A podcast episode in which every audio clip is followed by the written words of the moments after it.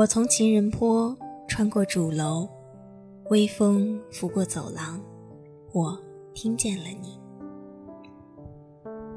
我在图书馆，扶椅桌上，阳光透过小窗，我听见了你。我在玉兰路，路过食堂，人潮挤过身旁，我听见了你。流年似水，时光依旧。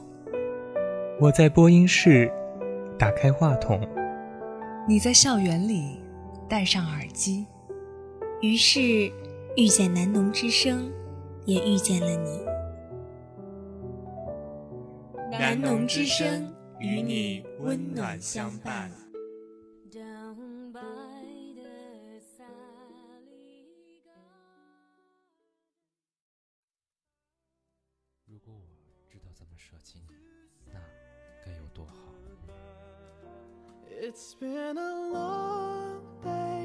你永远不知道自己多爱他，直到有人把他从你的身边带走。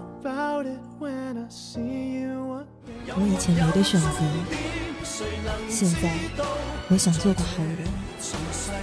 对不起，我是警察。我猜着了开头，但我猜不中这结局。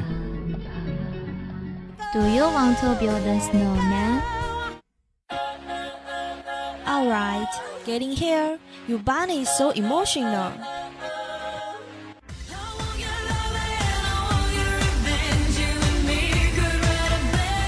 这里是无节操、有逼格、真尿性、欠随和的电影脱口秀。晚睡早起。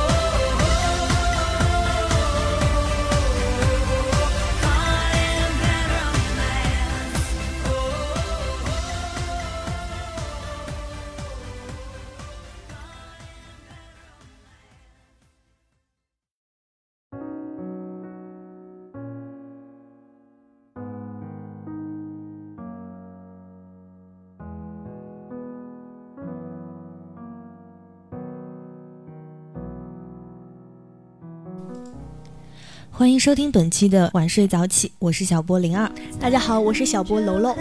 那么最近呢，在影院呢就已经上映了许多大片了。那么排行榜排在第一位的就是我们的比利林恩的《中场战士》。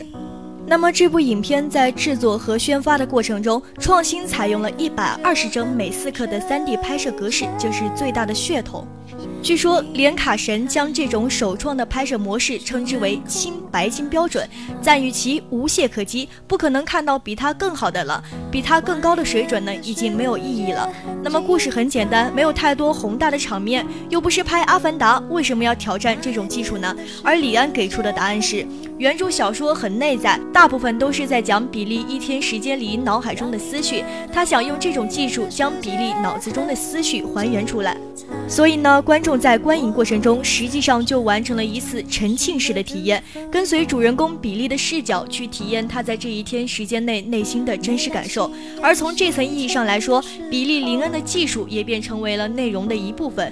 技术上的真实幻化，从主人公比利情感上的真实，又幻化成观众心理上的认同。就故事而言，比利林恩虽然达不到李安一流电影之列，但也绝对在水准之上。李安将故事的外在戏剧冲突内化为。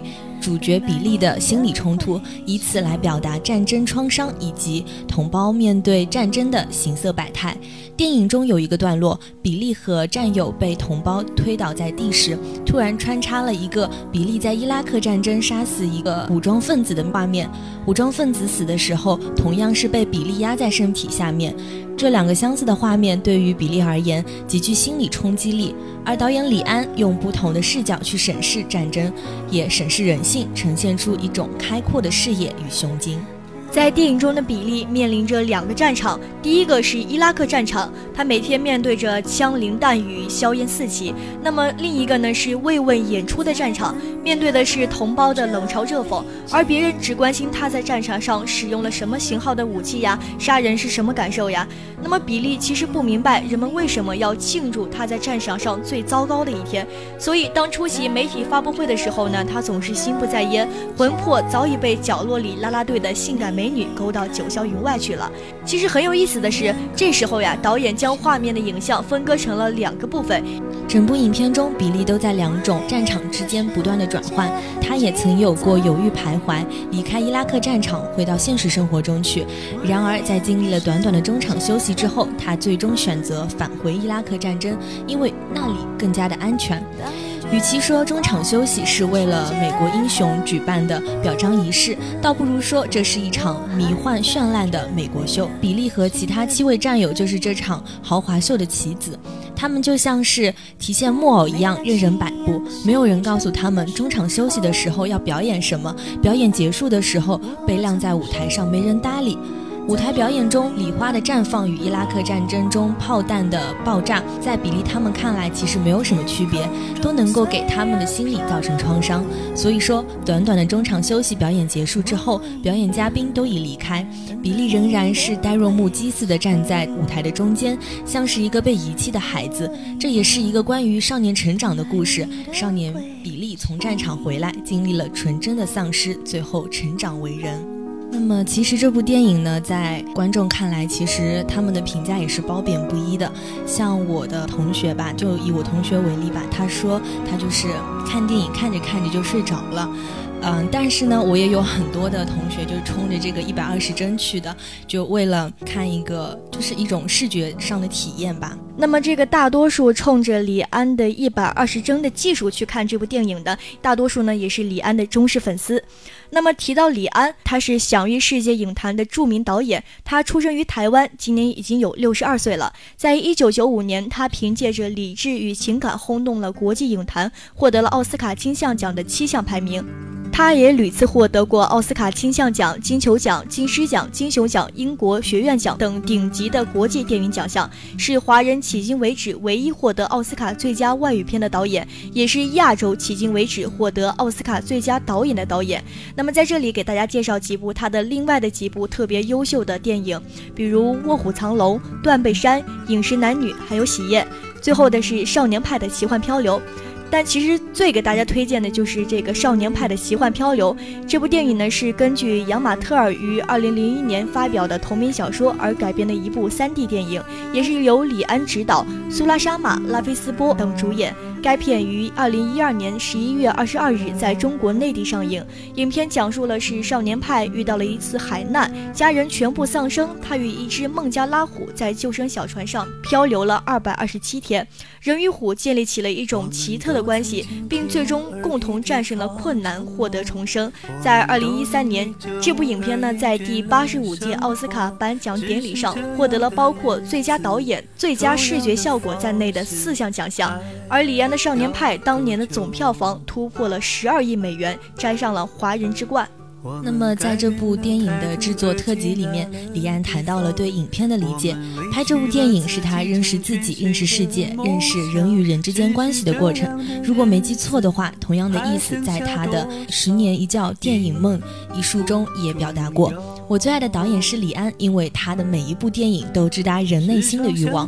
在断背山上，李安让一句话成为了世界流行语：每个人心中都有一座断背山。在少年派当中，这句话可以换成每个人的心中都有一只孟加拉虎。那么我们从片名不难看出，这是一部充满奇幻冒险风格的影片。从故事层面来看，它讲述了一个印度少年在海难之后如何与一只同船的猛虎结伴同行的故事。这样的故事情况下，通常会被笼统的归纳为成长呀，或者是友谊的主旨。而更何况影片还动用了 3D 技术以及灾难类型的时髦元素，这就很难不让人进入到商业片的逻辑体系中去理解。而李安的电影呢，大部都是剧情。影片，所以在故事接受的层面上，从来就不设门槛儿，每一个观众都可以根据自己的经验和需求提炼情感因子。但是要想真正的走进李安的电影世界，却非易事。在各种场合，我曾完整的看过好多遍的《卧虎藏龙》，也许对其他的一些迷影群体来说，这个数字都不值得拿出来说事儿。但是我想表达的是，即使如此，在我看了李安的自传以及徐浩峰对《卧虎藏龙》的解读之后，我才发现，原来其实。实我们有很多人一直都是在卧虎藏龙的门口逗留，根本就没有走进去过。其实一部好的电影一定是超越了浅层的故事，抵达到人生最原始的情感状态。而卧虎藏龙的玄妙之处，我就不多说了，大家可以看看徐浩峰在他的影评集《刀与星辰》中的解读，其实是十分的独到。那么在我能理解的层次来看呢，《少年派》中一个少年，一只猛虎，一片汪洋。李安以封闭式的空间调度、瑰丽的视觉影像、虚实相间的手法，提炼了高度隐喻的人生，就是一个人如何与自己相处。为了把故事尽量的交代清楚，少年派的叙事上外层是成年派，以像一个小说家讲述少年时代的故事，里层便是具体的故事内容，夹层中的是少年派的话外音。但是影片峰回路转、虚实相间的地方在于，当作者和观众都以为派的故事以自己获救、老虎走进森林而终结时，成年派又提供我们另一个简短的故事。不同于第一个故事的主角是他自己和老虎，第二个故故事的主要是全部以人物出场：水手、厨师、妈妈、自己。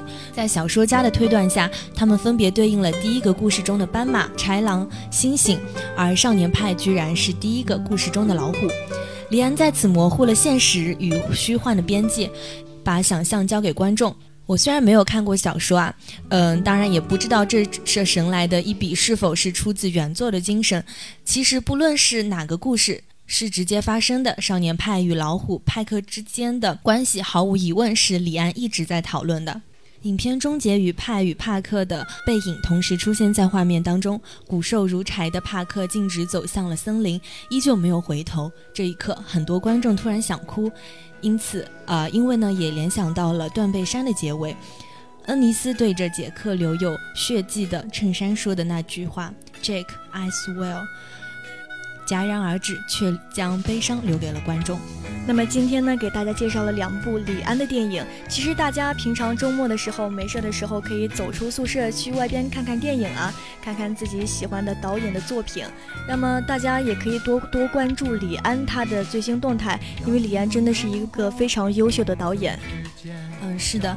那么其实这呃十一月份呢，真的是上映了很多优秀的电影。我觉得，嗯，就像我上周就去看了一部叫做《外公芳龄三十八》，是陈妍希和佟大为主演的，嗯，就是喜剧吧，算是。然后就是它的情节都是能够把观众逗乐的，然后又但是它的梗又不老，就这样，就反正我觉得还挺贴合我们生活的，就挺好玩的。